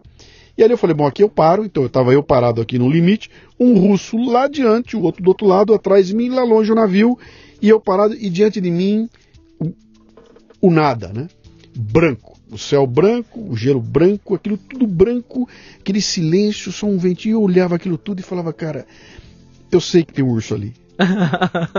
eu sei que tem urso ali. Ele e eu sei que se ele resolver vir na minha direção, eu não estou enxergando, ele vai chegar e vai, vai me pegar. E não há russo que consiga parar esse bicho. O russo tinha que ser muito, ele está muito longe, né? E é nesse momento que cai a ficha, que você fala, bicho, olha, olha, eu estou diante de uma situação sobre a qual não tenho nenhum controle. Não é um ônibus que vem vindo Sim. me atropelar. Não são as coisas que eu estou acostumado a lidar. É algo absolutamente inesperado. Um animal num ambiente dele, onde eu não tenho o que fazer, porque se eu quiser correr, eu não consigo correr, porque eu estou eu tô na neve, né? E aí cai a dimensão de que me lembrei do que aconteceu comigo no Everest, né? É aquela essa, essa sensação de que você é, é nada, cara. Eu sou, eu sou, um intruso enfiado aqui, e se a natureza decidir que ela vai acabar comigo, ela faz assim e eu acabei e não sobra nada para a história, né? Então eu, eu acho que isso é esse tesão, sabe, dessa coisa de você voltar para a natureza e se atirar e falar, cara, é, é, é, é, o, é, o, é o caos. Eu estou no meio do caos e esse caos é, é, maravilhoso, porque a gente aqui quase que acabou com ele, né? Você consegue perceber que nessas duas, nesses dois momentos da sua vida, uhum. você entrou em contato com 96% de quem você é. Deu medo, cara. Nessa hora você entrou em contato com 96% é. de quem você é, do é. bicho que nós somos, do animal que nós somos. Independente se a pessoa acredita em algum transcendentalismo, mundo metafísico, independente disso, bicho, a gente é um bicho, né? Uhum. Nós somos um animal. Nós somos um animal, como vários outros animais desse planeta. E o corpo que a gente é, o uhum. corpo que a gente é, você consegue encontrar ele nessa situação. Sim. É aí que você encontra. E é meio avassalador, né? É, porque que recurso eu tenho? Vou ligar para quem? Sai Entendeu? correndo. Pai, o bicho corre a 55 km por pai, hora. Mãe, eu vou correr para onde? 190, exit, brigada de incêndio. Não tem nada, cara. Você tá, é você e você. E, a, e, a, e, isso é, maravilhoso, né? É, ao mesmo tempo que te dá aquela sensação de que, cara, eu, dá um pavor porque eu não sou nada, é maravilhoso, porque é quando você se sente integrado aquilo tudo. Né? Dá vontade, dá vontade de tirar roupa, sabe? Vou ficar pelado e vou, vou, vou, me misturar com isso aqui. Né? É aquilo que eu falei, de sair do corpo e se misturar. E não tem como explicar isso, cara. Você tem que. Você não tem como contar. Posso te mostrar foto, posso te contar, posso ficar entusiasmado, subir na parede. Tudo que eu passar para você é uma pálida ideia daquilo que aconteceu enquanto eu estava lá. Por isso que as pessoas vêm falar comigo, eu falo, bicho, eu não vou te explicar, tá? Por que, que eu fui na não montanha, tem, não, não, tem, tem como. como dizer o que é. Vá, quando você voltar, você me conta o que é. Talvez uma, uma palhinha disso, aí, de novo, sem querer, sem querer fazer merchan, mas já fazendo. Uhum. Eu recomendo, galera, entre em contato com o Guilherme Cavalari. Sim. Vai lá no Refúgio Calapalo, Sim. faz um treinamentozinho básico, básico de trekking, acampamento. você fazer a necessidade no mato. Tô, você... tô devendo essa para ele, cara. Eu já falei com ele várias vezes, ele mandou as fotos, vem pra cá, eu vou, eu vou, eu vou, acabei que eu não. Cara, ele e a Adriana é, são, é são duas pessoas assim sensacionais, sensacionais. O Guilherme tem, as, tem os lados meio difíceis dele. Uhum. Assim. Eu vou trazer ele aqui, eu vou fazer. É. Tá, tá, tá, bem, bem lembrado. Mas, vou, vou é, mas é um cara, assim, fantástico, Sim, bicho. E a experiência que ele te proporciona, que é o contato com esses 96%, uhum. né, do, do animal que a gente é. Caiu da moto, se ferrou, aí falou, cara, eu vou escrever. Isso. E aí, cara, você tem uma vida profissional, que é aquela que te sustenta, etc e tal, e papapá, e resolve começar a trabalhar num outro lado que é o. que eu, que eu não sei se é o teu objetivo. Eu, eu, quero escrever e um belo dia viver da escrita. Ou não, vou continuar minha vida aqui e vou escrever como meu hobby, né? Amo, que que amo medicina. Amo. Eu não me vejo, eu não me enxergo fazendo alguma outra coisa, como, como profissional. Mas assim, é, dá para ir além. Sim. Sabe? Dá para ir além. Então o ir, o ir além é escrever. Aí eu comecei um, um, uma fanpage no, no Facebook, como todo mundo, né? Como Comecei... chama? Como Manhood chama Brasil. Como? Manhood Brasil. Manhood Brasil. Brasil. E comecei a publicar textos lá, na, alguns, alguns textos pequenos ou alguns outros um pouco maiores que eu escrevia, mas eu sentia falta de, de, um, de um site que eu pudesse referendar. Aí eu fui abrir um site chamado manhoodbrasil.com.br, uhum. que é onde eu coloco os textos, mais ou menos como você no, no podcast, né? Você faz o programa na rádio e se perde. Sim. Então, peraí, eu vou abrir uma página e eu vou hospedar os podcasts lá. Falei, vou abrir uma página e vou hospedar os textos lá.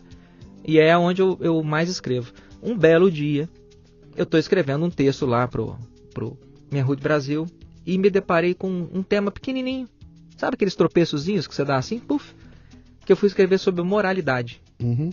Fui escrever um texto bobo sobre moral. Luciano, aquilo abriu um portal para outro mundo. Para outro mundo. E aí eu tô até sendo um pouco negligente com a, com a fanpage no Facebook. Tem, tem, tem uns seguidores muito legais lá, são 8 mil e pouquinho. Não é muita gente, mas putz, já dá para poder interagir com, com pessoas que têm ideias bem interessantes. A Sim. proposta da fanpage é troca de ideias.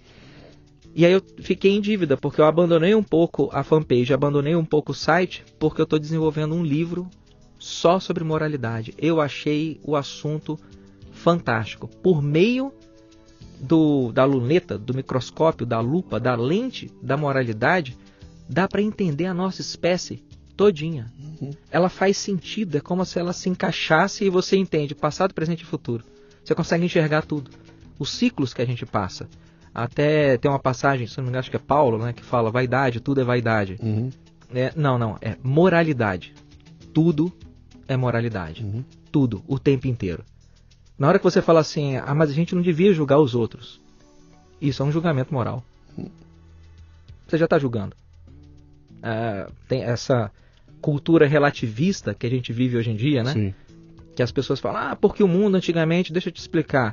O antigamente seu era de quando você tinha noções realistas. Você tinha um realismo moral sobre o mundo. Joaquim Barbosa, né? Minha mãe me ensinou o que é certo e o certo é certo, o errado é errado. Independente de quem diga o que é certo, de que isso é um tipo de realismo moral. O relativismo jogou isso tudo, tudo na bancada e falou assim: olha, tá certo para todo lado. O cara que tá errado tá certo ao modo dele. Você é árbitro dos seus próprios juízos. É você que diz o que é certo e o que é errado a, o, o, lema desse relativismo pós-moderno é o importante é ser feliz, você já viu isso? Uhum, já. Que eu acho um absurdo Sim. sem tamanho.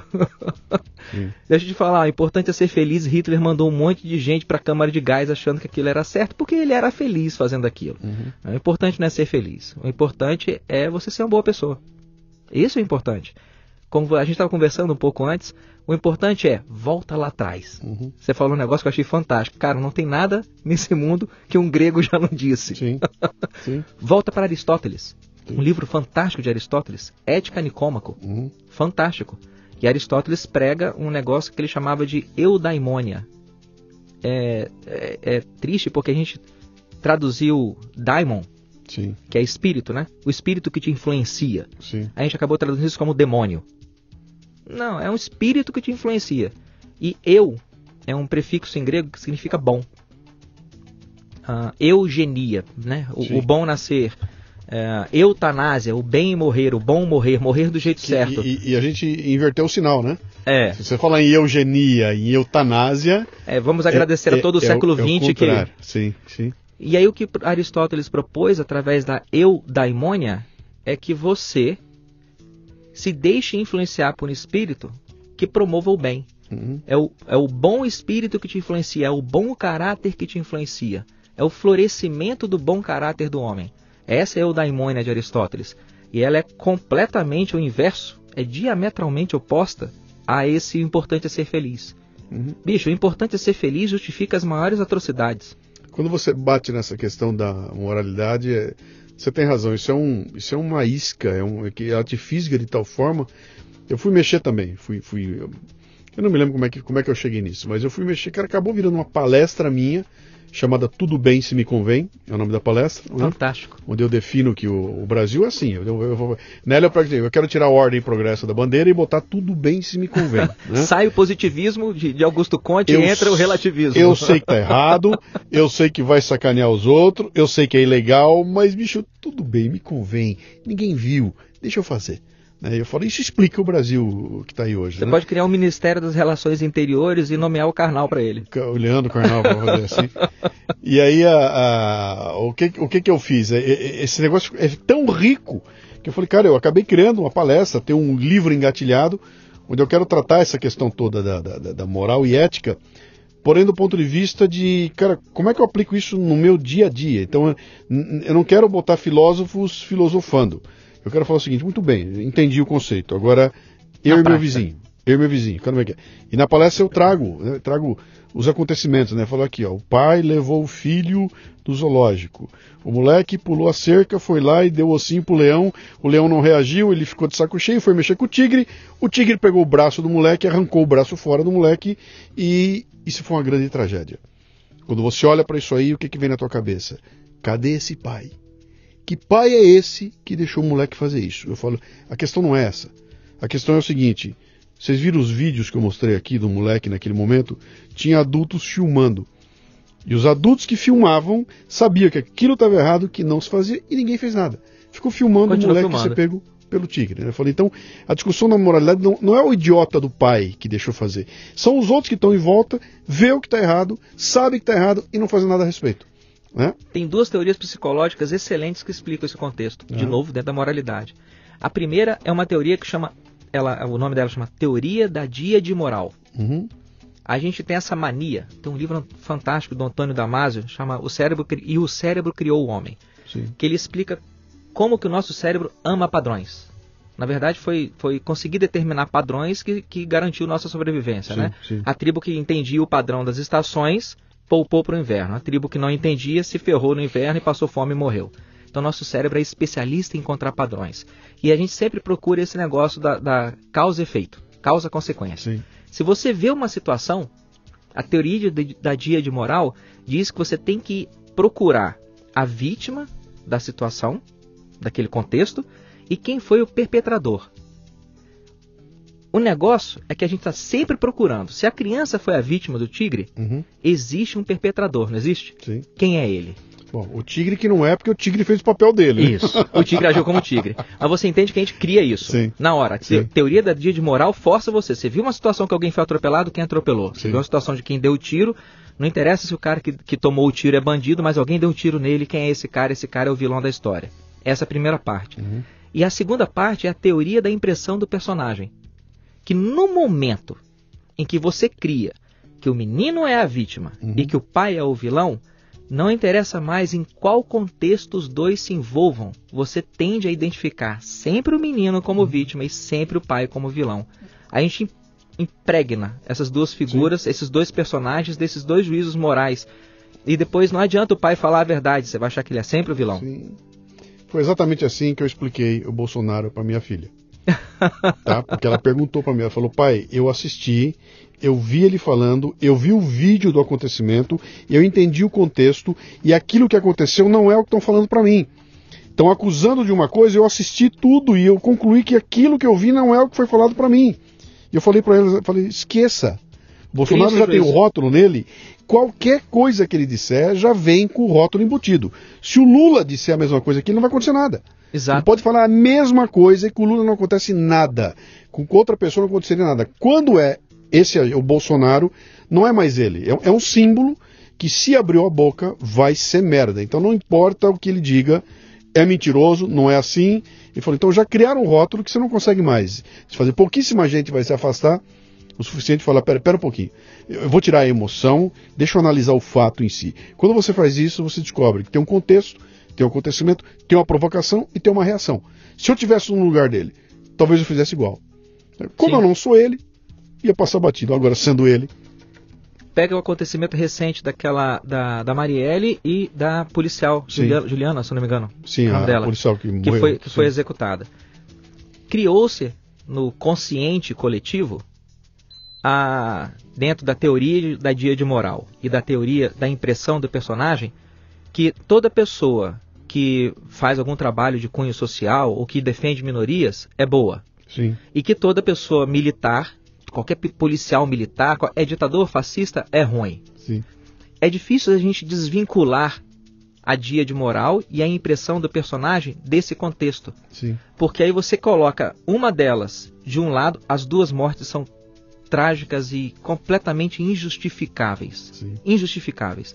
Mas a gente acaba dividindo isso binariamente. Você coloca uma de um lado bom, positivo, uhum. bacana, porque a nossa teoria de impressão, de impressão do personagem falou que toda pessoa envolvida com trabalhos de cunho social e minoria é uma boa pessoa. Sim. E a nossa teoria de moral e impressão do personagem fala que toda pessoa que tem uma farda é um perigo. Uhum. Da ditadura militar. Você, você, passa a qualificar o, o, crime pelo defunto. Isso. Entendeu? Você então, pera, pera, vai no fundo, olha o defunto e aí você repensa o crime, né? Não, as duas e, estão do e, mesmo e, lado, as duas são vítimas do mesmo jeito. Isso não, não é acidente, isso é uma construção. Sim, Gramsci. Lógica. Ele foi feita intencionalmente para ser assim. E se você não estiver preparado, cara, você recebe isso e passa. É normal, essa é a norma. Essa é a norma. Então eu não vou ficar fora da norma. Até porque, ai de mim se defender policial no meu grupo. Eu vou abrir a boca, vou começar a tomar porrada na mesma hora e falei para ela, falei minha filha hoje, falei, você não se atreva a chegar no teu grupo e abrir a boca e falar isso está dizendo para mim, que vai com cuidado, porque a, a maioria das pessoas não está preparada para isso e vão te atacar. E em dois minutos você vai receber o rótulo e vai ser uh, expulso, entendeu? Você tem, tem que ser feito com inteligência e devagar mostrando agora no grito não vai. E você vai falar, você vai dar dois argumentos. O terceiro vai ser grito. No terceiro você vai ouvir grito, entendeu? Não, você vai um, dois é grito, porrada e aí acabou. Não tem mais conversa, né? O, e... o, tem, e, e o pensamento de manada do século XX para cá, século XX, XXI, tem, eu, não, eu não lembro de quem que eu li isso, mas é, esse escritor falou que sabe por que, que todo mundo pensa parecido? Hum. Porque quase ninguém pensa. Isso, isso deve ter sido Humberto Eco, cara. Pelo, pelo, pelo, pelo jeito. Pelo jeitão deve ser Humberto Eco, cara. Igual uma outra frase também que eu acho que se aplica perfeitamente a essa cultura auto-vitimista. Auto isso não é só no Brasil, hein, Luciano? Não. Isso é no mundo. Uhum. No mundo. Qualquer lugar que você entra, Canadá, Finlândia, Suécia, Austrália, que você começa a ler blogs ou autores, todo mundo se queixa da mesma coisa, da Sim. cultura auto-vitimista se eu não estou enganado, aí os ouvintes aí que me corrijam se eu estiver errado, é, Sartre falou um negócio que é fabuloso. Ele disse que, e olha isso, é lá no começo do século XX, hein, que tudo que um ser humano precisa para ser genuinamente feliz é de alguém que tenha pena dele. Esse Sim. é o século XX e XXI. Sim. Esse é o século XX e XXI. Sim. Na hora que você oferece um abrigo para o discurso auto-vitimista, né, que você externaliza a responsabilidade, porque a cultura que está prevalente nesse mundo que a gente vive hoje, relativista, pós-moderno, a, a, cultura que prevalece hoje em dia é o seguinte: ninguém quer assumir a responsabilidade pelas consequências das próprias escolhas. Uhum. Esse é o nosso mundo agora. Ninguém quer essa responsabilidade. Então, se você puder externalizar em alguma coisa, é, o sistema, o patriarcado, o, muito se fala em feminicídio, por exemplo, que o Brasil é o Sim. país que mais mata. O Brasil matou 63 mil pessoas.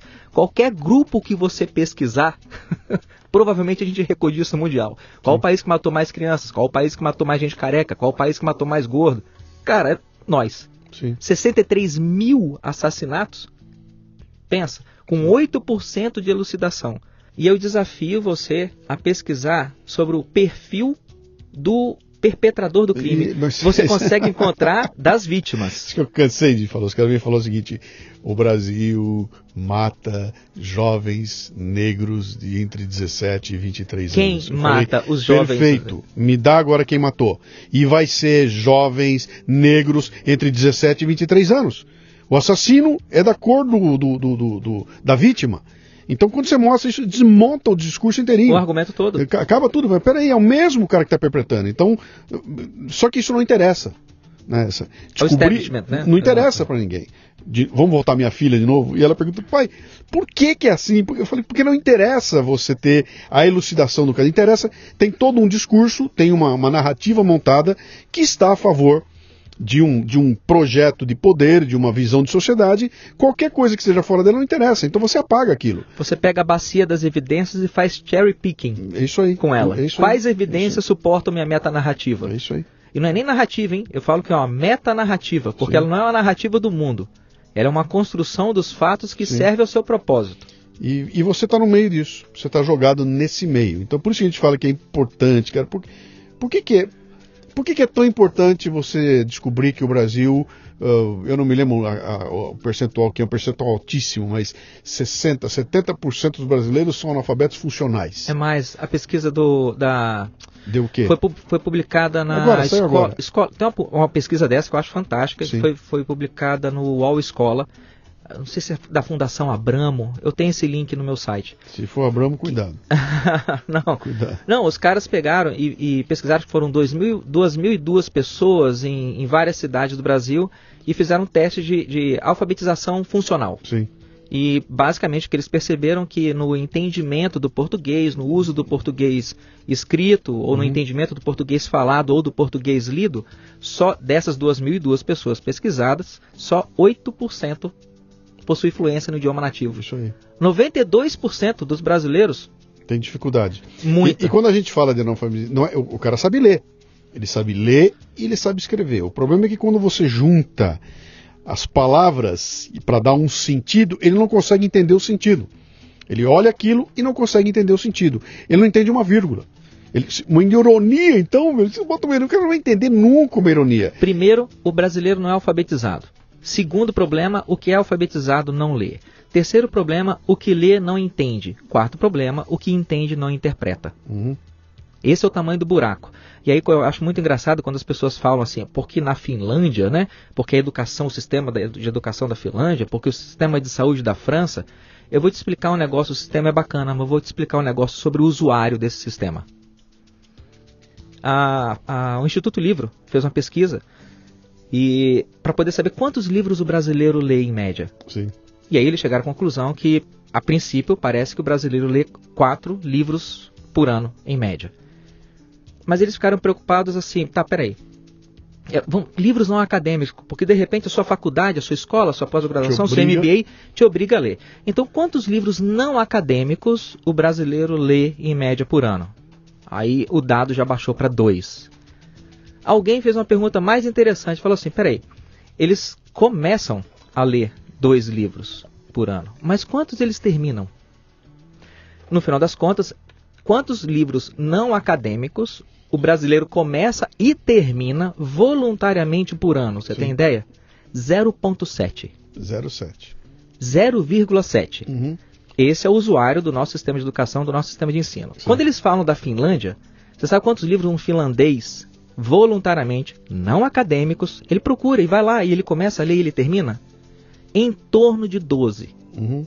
O francês, 16 a 20. E a cultura está disponível para todo mundo. Como eu te falei, você compra. Eu fui dar um, um, Eu fui num sebo com a minha namorada. A gente almoçou e fomos dar uma voltinha. Tem um sebo maravilhoso lá em Caraguatatuba. E a gente foi no sebo. Eu não posso entrar em livraria. Eu acho que eu em livraria é igual mulher em loja de sapato. Uhum. Sabe? Eu fico. Eu tenho que sair dali com alguma coisa. Sempre tem alguma coisa, sempre tem um tesouro. Cara, eu achei o Sapiens, uma breve história da humanidade, do Yuval Harari, uhum, por 20 reais. Tava lá no cantinho, uhum. até com um pouco de poeira em cima. E aí eu fui lá conversar com a menina do caixa. Falar, é sério esse livro? Tá 20 conto aqui o livro? Ela é. Falei, porra, você, já, você sabe que livro é esse? Você já folheou esse livro? Uhum. Não, eu comecei a ler, mas ele é muito grande, né? Cara, a menina trabalha num sebo que deve atender seis pessoas Sim. o dia inteiro. Você gostou dessa história? Deixa eu te contar uma boa, então. Manda. Vou te contar uma deliciosa. Nossa, lá vem. o... Antes de eu ganhar de um amigo meu a coleção completa do Pasquim. Eu vi ali. Todinha. Eu tava alucinado porque eu queria. Então eu, eu, comprei no sebo um pouquinho aqui. E um belo dia os caras anunciam que é lançado uma edição chamada O Melhor do Pasquim, que é um livrão com reprodução do Pasquim. Eu falei, puta, fiquei enlouquecido, cara.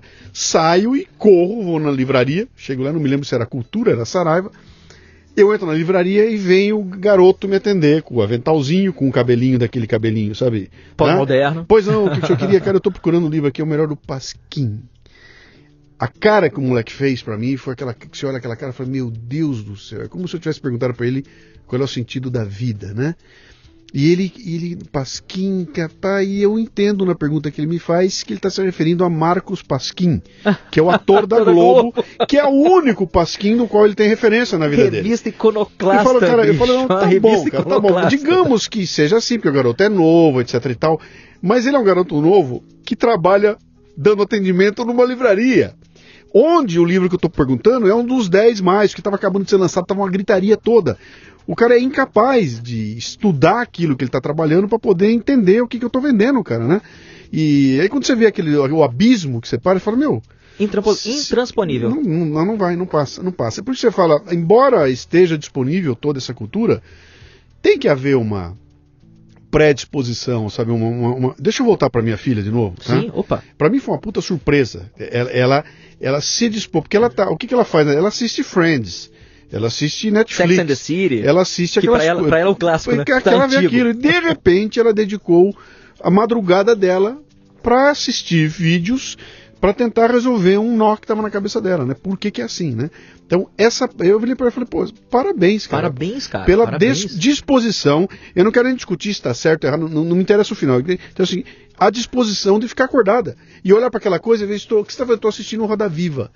Como assim Roda Viva, cara? Tá vendo os caras bater o papo com o sujeito? É, porque acho que surgiu uma curiosidade tão genuína nela que ela falou: eu vou buscar por minha própria conta, não vou perguntar para ninguém, eu quero assistir o que está acontecendo. Falta essa predisposição nessa molecada toda. Tá todo mundo com pressa, bicho. Tá todo mundo cheio de pressa, bicho. Na, e na pressa você vira cara, um eco. Meu, que, que tamanho o texto que você tá me. Que, que texto é esse? Textão, cara. Mexe o saco, bicho. Isso é muito grande. Quando virar, Duas páginas. Quando virar, quando virar Twitter, eu, eu, eu é, vou ler. Vai, se virar filme, vale a pena, eu assisto. Então, deixa eu voltar atrás, porque tem gente que está ouvindo aqui, está horrorizada, tá? Eu vou receber comentário, vai ter que vai escrever para mim, vão falar nas costas, vão dizer um absurdo, porque nós, nós elitistas estamos aqui detonando as coisas, mas qual é o problema desse todo? Quando você não está disposto a se entregar para essa questão do crescimento cultural, quando você não está disposto a, a, procurar, a exercer essa, essa tua curiosidade genuína, a ir atrás dos livros que nós estamos indicando, a, gastar, a, a investir teu tempo é, é, é, buscando isso tudo, você não vai construir um repertório que vai te ajudar a tomar decisões, cara. Você vai bater o olho na coisa e falar, putz, isso é complexo demais. O que estão escolhendo aí? Ah, eu vou atrás. Entendeu? E você vai virar mais um joguete na mão de quem quer fazer o que pintar e bordar. O mundo é feito de vendedor, cara. E esses vendedores são bons pra cacete. Vai chegar uma hora que você vai olhar para trás e falar, pô, eu como o que querem que eu coma, eu leio o que querem que eu leia, eu visto o que querem que eu vista, eu escolho o candidato que querem que eu escolha. A minha vida é vivida de acordo com o querer de outros. Eu não tenho escolha nenhuma, né? Mas vive-se a ilusão do livre-arbítrio. Sim, sim. Você quer entender é. psicologia? É. Leia Montaigne. Uhum. Montaigne, fabuloso. Quer entender política? Leia Thomas Hobbes. Uhum. Quer entender a natureza humana? David Hume. E esses livros estão aí uhum. e eles não são caros. Por isso que é importante o que nós estamos fazendo aqui. Sabe? há, hoje uma, uma, um universo de, de, de trânsito de conteúdo pela internet, que é um negócio que nunca houve na história da humanidade. Quer dizer, eu posso pegar um cara que é um incomodado como você, que monta uma página que tem 8 mil pessoas, onde você vai discutir coisas que aqueles 8 mil talvez não tivessem visto se você não tivesse ido lá e descoberto aquele, o livro lá do, como é que você falou logo no começo aqui, da, do, do, do, do, que você está lendo, dos três livros lá. Ah, o Jared Diamond? Eu não, eu, não, eu não ouvi, não li nada desse cara aí. Então, jamais teria ido atrás se você não tivesse falado aqui. Provavelmente agora eu vou atrás. Então, esse livre circuito, que é o que está na internet, é um negócio fabuloso. E as pessoas continuam gastando o tempo delas assistindo um youtuber de cabelo verde que come minhoca viva. E durante 15 minutos eles vão ver um vídeo com um cara comendo minhocas, vão dar risada de montão, vão dar 7 milhões de views para aquele cara e vão, quando terminar aquilo, fechar o computador e deixaram 15 minutos da vida delas no nada. No nada, né?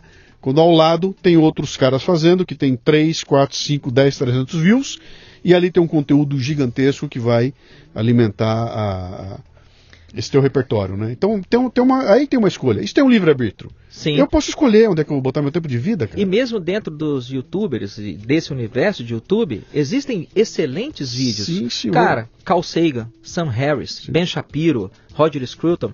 Tem vários vídeos bacanas de gente com, que, que vai colocar a sua cabeça.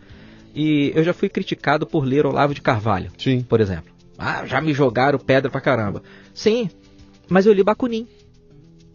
Deus e o Estado. Eu, eu sabe o que, eu fiz? Eu li, eu li sabe, Marx. Que, sabe o que eu fiz? Eu fui para os Estados Unidos entrevistar o Olavo. Eu fui lá, cara. Fui lá ver o cara do cara, cara botar a mão, dar a mão para ele. Dei a mão para ele, sentei e fiz uma entrevista de duas horas com ele, onde eu falo o seguinte: boto as caricaturas de lado, eu quero falar com esse ser humano, Sim. quero ver ele, quero ver a família dele, tudo, e volto com a impressão que é minha, cara. Que não é a caricatura que o pessoal faz aí. É, e, que, que, é o que fode, bicho. É o fode. Se você falar Olavo de Carvalho, vem 20 mané para tocar o astrólogo, não sei o quê, e, e, o, e o conteúdo fantástico Nós vamos tá falar da pessoa ou é vamos falar das ideias? O conteúdo é esquecido porque botam um rótulo em cima, fazem aquela coisa do personagem que você falou aí. Da, a impressão da, do personagem. nunca me lembro do nome.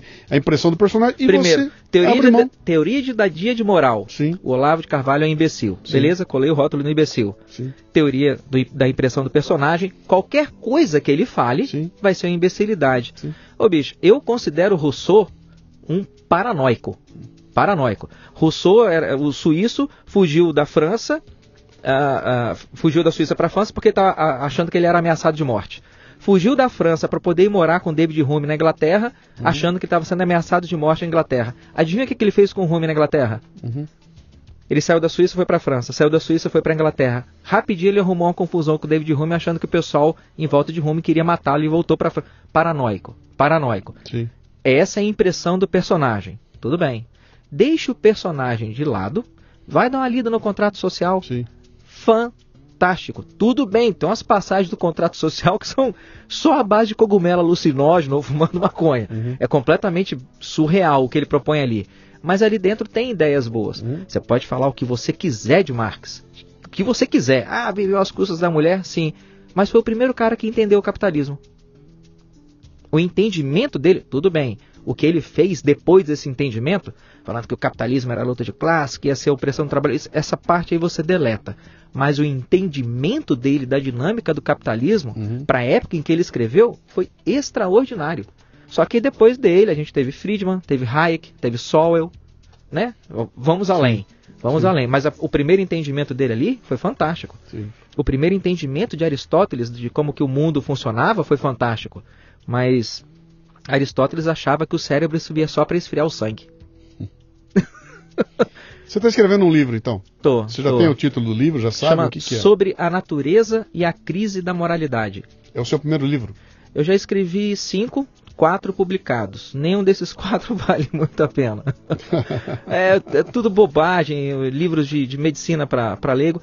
É. Assim, de repente alguém pode até achar útil, entendeu? Mas eu considero o. Eu escrevi um romance, eu tinha um tesão de querer saber se eu conseguia escrever um romance. Sim, Luciano, de falar, escrever um romance é difícil pra caramba, bicho. sim. É difícil. Eu imagino. Porque qualquer coisa da linha sociológica, técnica ou autobiográfica, você tem os dados na sua mão. Mas você criar um universo Uhum. e criar um diálogo, uma uma mulher conversando com outra mulher, esse diálogo vai existir no seu livro.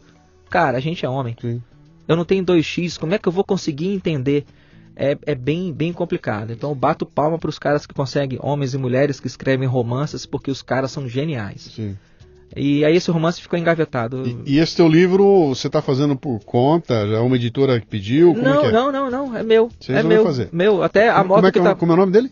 sobre a, cri- a sobre a natureza e a crise da moralidade. Sim. Explica de onde que a moralidade vem, como é que ela se desenvolveu na gente e tem, tem, um, tem insights fantásticos. E ah, como que se instalou a crise nessa moralidade, que para mim a crise que a gente vive, ela é cíclica. Sim. A gente sempre passa, a gente vive um realismo moral, esse realismo é martelado com ceticismo, porque ele começa a incomodar, ele fica muito restrito, então a gente quebra as paredes dele com ceticismo, na sequência, a gente entra num período, uma fase de relativismo. Uhum. Que você fala assim: não, nem, nem o realismo está certo ou errado, nem o ceticismo está certo ou errado. Vamos fazer o seguinte, galera: vamos sentar todo mundo aqui, vamos assar uma carne. Eu levo a cerveja. Uhum. Esse é o período de relativismo. Fatalmente, o relativismo vai se travestir, ele vai acabar se solidificando em uma outra forma de realismo, que vai tomar martelada de ceticismo. Nietzsche martelou o realismo iluminista com tanta força e com, com a, batendo com a cabeça nele que ele morreu em 1900 com, com demência. Sim. De tanto martelar com o ceticismo. Mas produziu, rompeu aquele realismo e através do ceticismo de Nietzsche a gente pariu esse relativismo de Derrida, hum. né, de, do, do, do, próprio Karnal, esse relativismo novo, que a gente, do Foucault, esse relativismo que a gente está vivendo. Mas ele vai se solidificar de novo. Essa é a parte da crise que a gente está vivendo. E da parte da natureza da moral, Cara, tem umas coisas que são fantásticas. Você vê como que dentro do reino animal existe moralidade. E é uma moralidade extraordinária. Um entomologista, tá, aí no livro eu cito as fontes direitinho, ele foi. O cara foi lá analisar direitinho as formigas para poder entender como é que funciona a comunidade de formiga. E ele viu que duas formigas mais ou menos da mesma faixa etária, se elas saem para cortar folhas, se uma formiga vê a outra tendo muita dificuldade para cortar a folha, ela não se detém muito tempo ali. Porém, quando essa formiga vê outra formiga mais jovem com dificuldade para cortar a folha, ela para e ajuda. Ela tem mais paciência para ensinar a formiga novinha do Sim. que ela tem para ensinar a formiga mais velha. É um tipo de comportamento moral isso. Tudo bem, é rudimentar, uhum. mas ele é moral. É, é sobrevivência da espécie, né? Ela está preocupada com Tudo isso. Tudo bem, né? você pode colocar um pouco do consequencialismo de Bentham, você pode colocar o utilitarismo de John Stuart Mill, mas assim, se a gente for começar a se desfazer disso, a mesma dinâmica que você usa para poder desfazer a moralidade da formiga, você vai ter que ter a honestidade de aplicar a nossa espécie. Uhum. E por aí vai. O cachorro sabe que ele fez alguma coisa errada. Quando ele faz alguma coisa errada, ele. ele Como ele, sabe? Ele sabe. Ele sabe. Talvez ele não saiba exatamente o motivo, mas ele fala assim: Nossa, eu fiz alguma coisa que eu não devia ter feito aqui.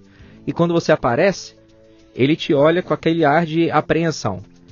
Aí você pode falar assim: Pô, mas o cachorro não está apreensivo porque ele fez alguma coisa de errado. Ele está apreensivo porque ele sabe que ele vai ser punido. Ele não entende direito por quê, mas ele está apreensivo porque ele vai ser punido. Me diz uma coisa, não é o mesmo olhar que uma criança dá? Uhum. Ela não tem noção exatamente se o que ela fez foi errado, mas ela entende pela sua linguagem corporal que ela vai ser punida por aquilo de alguma maneira. Mas, mas ela aprende, né? Na próxima vez ela já sabe. Ela, assim, ela assim, que essa é a diferença, né? Assim como o cachorro aprende. É, mas aí termos, as pessoas em podem... termos, o meu continua mijando, não deve. e, e, é, é, que, é que as, a, as mães, né? A mãe, a, que, que, são as donas do cachorro, não, não briga com o cachorro, pelo amor de Deus. Cat, ai, tadinho, fez xixi onde não devia, o bicho mija onde quiser. Grandes... Eu já dava um bicudo no cachorro. Não. Lá vou eu, já vou me Ai, cara, já vou me escrever. Grandes pensadores. Ai, meu Deus. Grandes pensadores ao longo da história tentaram remover da gente esse antropogeocentrismo. Uhum o homem como medida de todas as coisas e o planeta Terra como centro do universo.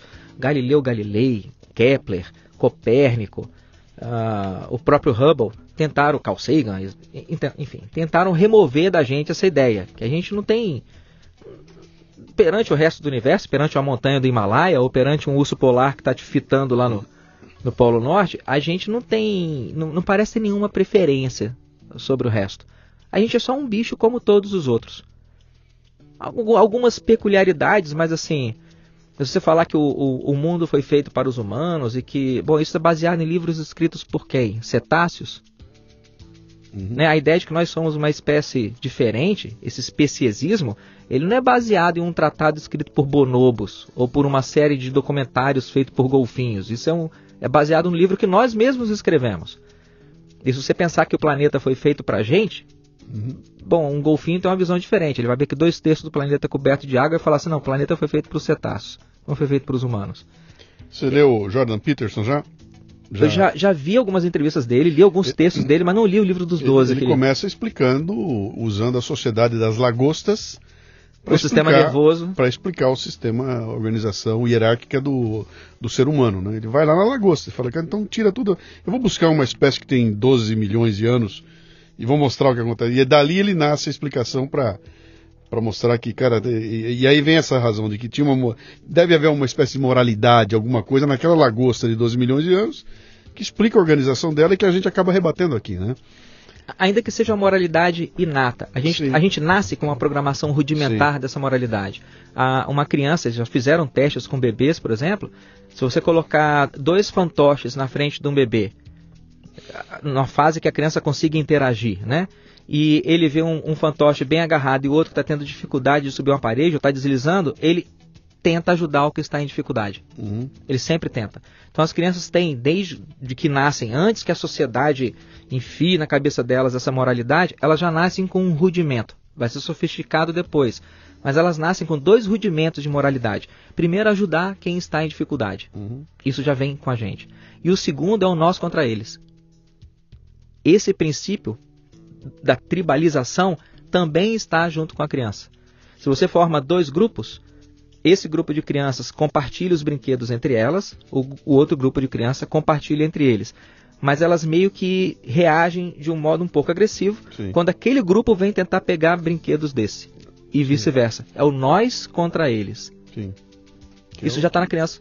Que é o que eu, eu, isso explica o Brasil de hoje, né? o meu, meu penúltimo livro chama-se Me Engana Que Eu Gosto. Dois meio Brasis jamais somarão o Brasil inteiro que eu falo exatamente dessa divisão, dessa essa coisa que foi construída ao longo dos últimos anos e que botou a gente nessa posição de hoje. Se você é de direita e eu sou de esquerda, nada do que você disser tem valor para mim, porque você já tem seu rótulo de direita e tem, é o... eu vou cuidar da minha tribo. Vou ler minha tribo, vou frequentar minha tribo e vou elogiar minha tribo. A outra tribo não tem nada que preste. Mas eu vejo tem uma tem uma tem um, um, um viés de vira-lata. Lembra o nosso complexo de vira-lata?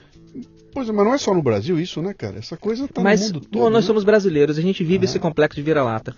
Um desses Cuidado, complexos... que teve um general que falou isso agora aí, tá um horror. Hein, não, eu, mas eu acho que é, é, mas faz parte da, da sociedade fabiana, do gramicismo que foi vendido. Eu não acho que a gente tem nada de complexo de vira-lata. Uhum. Todas as sociedades que existem no mundo têm sim a parte ruim e tem a parte boa. Mas eu vou te dar um exemplo simples do nosso complexo de vira-lata. Você foi ensinado na escola que índio. Até foi falado isso agora, né? O general também é falou. Que, falando, né? que o índio é indolente. Eu, eu, discordo profundamente. Discordo profundamente. Se você pegar lá a história do Brasil, 1554. Confederação dos Tamoios. Tinha um governador geral do Brasil chamado Duarte da Costa. E ele veio para cá com o filho dele, Álvaro da Costa. Álvaro da Costa era simplesmente um psicopata. Psicopata arrumou uma confusão desgraçada aqui, super violento com os índios, queria escravizar os índios inteiros, inclusive os índios que tinham sido catequizados, inclusive esses. O Sardinha, né, o então Sim. bispo Sardinha, Sim. se indispôs com Álvaro da Costa, porque não, você não pode escravizar os escraviza os outros, mas os índios catequizados não, eles já receberam uma alma cristã, né? Você não pode escravizá-los. E mas o Álvaro da Costa não se deteve. Por fim, Sardinha foi ter com o rei em Portugal. O navio naufragou lá na costa da Lagoa e ele foi cozido junto com, com outros companheiros lá para uma tribo de caetés. Álvaro da Costa e Duarte da Costa começaram a continuar tocando terror no Brasil e foram levados de volta a Portugal. E como aqui estava aí por causa, provavelmente, dos desmandos do filho, o Duarte da Costa foi substituído. Veio o bem de Sá para cá com Estácio de Sá. Porque por causa dos desmandos da família Costa, dos abusos, dos, da sociopatia deles, os índios de Bertioga até o litoral sul do Rio de Janeiro se organizaram formando uma confederação. Você já andou, você, você fez algumas trilhas. É, um, um, tempo atrás eu fiz uma trilha lá, subindo a Serra do Massaguaçu em Caraguatatuba e descendo numa região chamada Três Águas e, e dando a volta. A gente ficou quatro dias na mata, fazendo trilha por Mata Atlântica. Trilha não, né? Abrindo caminho no cipó. Cara, andar por dentro da Mata Atlântica é foda. É difícil. É difícil, você se lanha, é cipó, é fechado, a mata. É como se o mato falasse assim: volta. Não entra aqui, aqui não é para você. Pensa que os caras conseguiram organizar uma confederação unindo tribos rivais. Dá para você imaginar a dificuldade, a logística, a diplomacia que envolveu pegar essas tribos, entre aspas, de selvagens e os caras formaram: olha, nós somos inimigos um, dos, um do outro, mas a gente tem um inimigo em comum, pior do que nós. Pior do que nós dois, pior do que nossas tribos. Pelo menos por enquanto, vamos fazer uma trégua e vamos combatê-los. E eles conseguiram chegar a um acordo, cara. Você consegue imaginar o que é a Confederação dos Tamoios? Uhum. Você acha que um povo indolente faz isso? Uhum. Eles estavam lá no comecinho do Neolítico, mal mal fazendo a transição para a Revolução da Agricultura. Os portugueses já estavam aqui na, na, na idade do ferro, do bronze, do aço, dando tiro, com colete, com tudo. Por causa disso, Mendes Sá veio para o Brasil e Estácio de Sá conseguiu negociar essa paz. Uhum. Onde, onde que nós somos um povo idolente? Se você vai ver as, os filmes da Guerra Civil Americana, da Conquista do Oeste, você vê um povo bravo pra caramba. Bravo, admirável, admirável. A, resiliência física, mental, moral, psicológica dos caras era louvável. Não foi diferente aqui. Por que, que essa história do Brasil não é contada? Dom Pedro II foi fantástico. Só para fazer o, o, um último gancho. Essa história do, do Sardinha, do Álvaro da Costa e do Estácio de Sá, elas explicam bem uma coisa que eu abordo no livro que eu estou escrevendo sobre a natureza e a crise da moralidade, que é a falácia do mundo justo. Você já ouviu falar isso? Não. Tudo acontece por um motivo. Sabe? A vontade de Deus tarda, mas não falha. Uhum. As coisas acontecem por um propósito. Uh, tudo que você planta, você colhe. O mal a que se faz, o mal a que se paga. Isso é um tipo de falácia, uma construção que tenta dar um equilíbrio para as coisas. É, é, é, uma construção completamente fala, fantasiosa. Que transfere responsabilidade para outro. Não, ela não existe. Transfere a responsabilidade, cara. Você pega essa falácia do mundo justo e uhum. aplica ela à situação do, do Álvaro da Costa, do Sardinha e do Estácio de Sá. Se o mundo fosse justo, Álvaro da Costa deveria ter sido comido por índios canibais. Não, ele não foi comido. Ele voltou para Portugal e levou uma vida boa. O Sardinha tentou defender alguns índios da sociopatia do uhum. Álvaro da Costa. Sabe como que o mundo justo operou com o Sardinha? Fez ele naufragar e ser comido por Caetés. O Estácio de Sá veio para cá para poder colocar paz e parar com a, com a confusão. Acabar com a confederação dos tamoios e tentar, dentro de certos termos, restabelecer a paz entre portugueses e índios. Tudo bem, era uma paz meio maluca, mas pelo menos era alguma paz. Adivinha como que a falácia do mundo justo brindou Estácio de Sá, é, o cara que fundou a cidade do Rio de Janeiro? A falácia do mundo justo diz que por ele ter restabelecido a paz, ele morreu com uma flechada no olho, né? Tomou uma flechada em janeiro, 30 dias depois morreu de septicemia. Então, sim, coisas horríveis acontecem. Uhum. Não tem jeito, e o mal nem sempre paga o preço. Uhum. Quando é que esse seu livro vai? Você já tem ideia? Você já pensou nisso? Como é que você vai editar esse livro? Vai para uma editora? Vai fazer eu, por sua conta? A, a, na, minha, na minha cabeça eu vou abrir a minha própria editora, mas uhum. eu tenho que terminar o trabalho do livro. São 15 capítulos, eu estou fechando o capítulo 8 essa semana. E ainda vão aí entre construção do livro, pesqu muita pesquisa. Eu acredito que vai uns. e até publicar, pelo menos mais um ano uhum. de trabalho.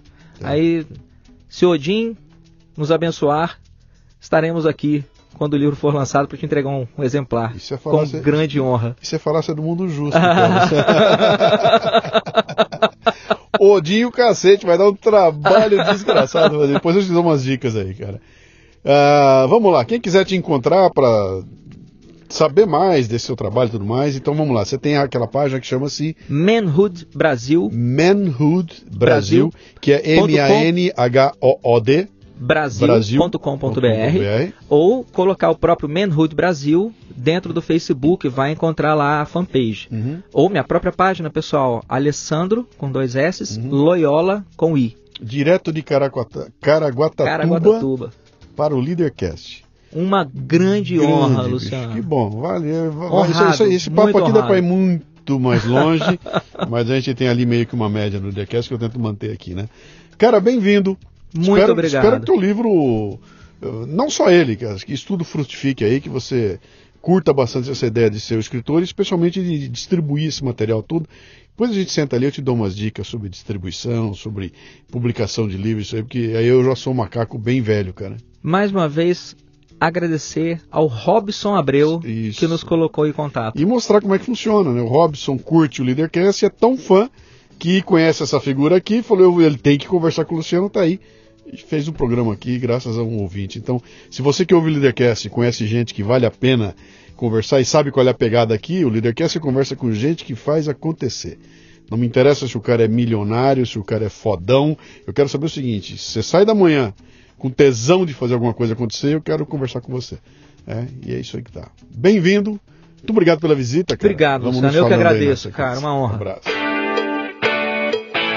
Muito bem, termina aqui mais um Leadercast. A transcrição deste programa você encontra no leadercast.com.br. Para ter acesso a esta temporada completa, assine o cafebrasilpremium.com.br e receba imediatamente todos os arquivos, além de ter acesso ao grupo Café Brasil no Telegram, que reúne ouvintes dos podcasts Café Brasil e Leadercast, que discutem em alto nível temas importantes, compartilhando ideias e recebendo conteúdos exclusivos. Lembre-se, cafebrasilpremium.com.br. Essa temporada chega a você com o apoio da Nakata, que é líder em componentes de suspensão. Cuide bem de seu carro com as dicas do blog.nakata.com.br.